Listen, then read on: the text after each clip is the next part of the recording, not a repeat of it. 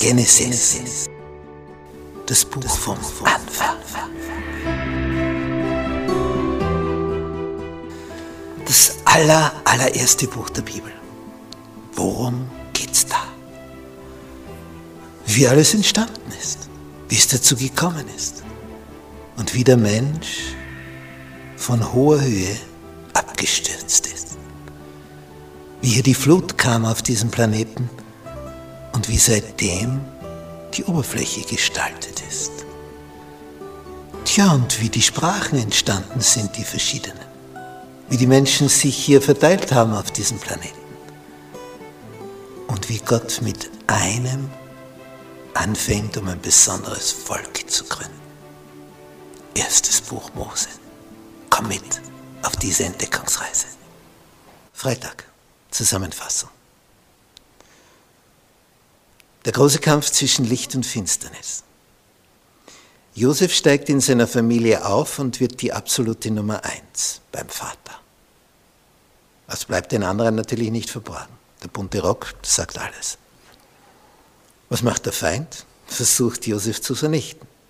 Durch die eigene Familie. Die eigenen Brüder, die Halbbrüder, verkaufen ihn als Sklave. Und das war noch eine gute Idee, weil vorher wollten sie ihn umbringen. Sie täuschen den Vater, täuschen ihm vor, sie haben den bunten Rock zerrissen, blutig auf dem Feld gefunden. In Wirklichkeit haben sie alles präpariert, um den Vater in diese Richtung zu bringen, von seinem Gedankengebäude her.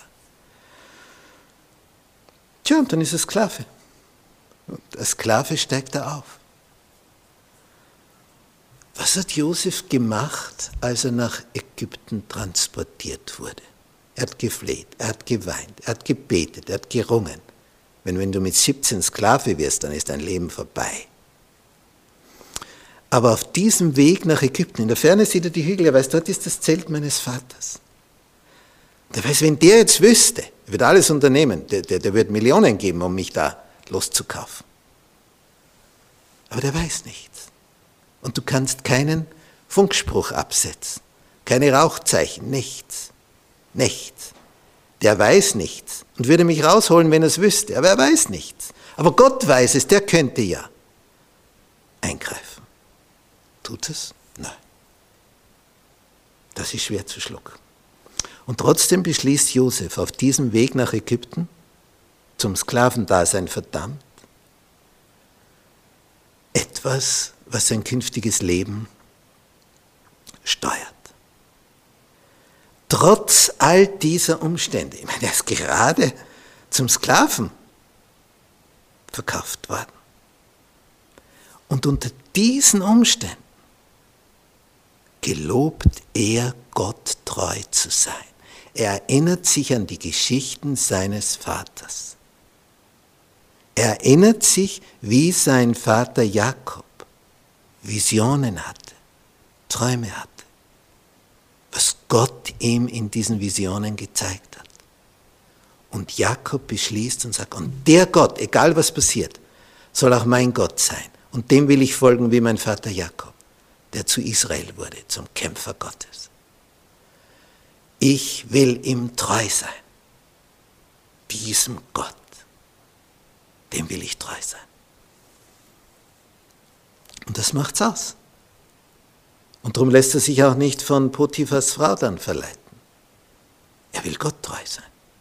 Wie sollte ich ein solch groß Unrecht tun und gegen Gott sündigen? Also er versucht dieser Frau klarzumachen, das ist gegen Gott, was du vorhast. Und, und er möchte ihr mitteilen, ändere deine Gesinnung, vergiss mich, das geht nicht. Du bist die Frau deines Mannes und ich habe kein Anrecht, dir in solch einer körperlichen Nähe zu begegnen. Aber das, ist für sie kein Thema. Und die lauert nur drauf. Und als dann eben keiner da ist und sie mit Josef allein ist, sagt sie, so und jetzt. Und als er nicht will, packt sie ihn. Man sich das vorstellen. Der weiß jetzt nicht, was er tun soll. Sie ist seine Herrin. Und darum lässt er das Gewand in ihren Händen, aber entschlüpft ihr trotzdem. Also er, er, er tut ihr ja nichts. Nicht, natürlich ist er stärker wie sie, aber Er will sich ja nicht an ihr vergreifen. Er entwindet sich aus seinem Umhang und sie hat nur mehr das Gewand in Händen. Aber das ist jetzt der Beweis. Sagt sie, schau, der wollte sich an mir vergehen, als ihr Mann heimkommt. Sie sagt zu allen Leuten im Haushalt, allen Sklaven, der wollte was von mir, schaut. Dann habe ich geschrien, ihr wart nicht da, dann ist er davongelaufen. Perfekte Geschichte, oder? Alles das Gewand in ihren Händen.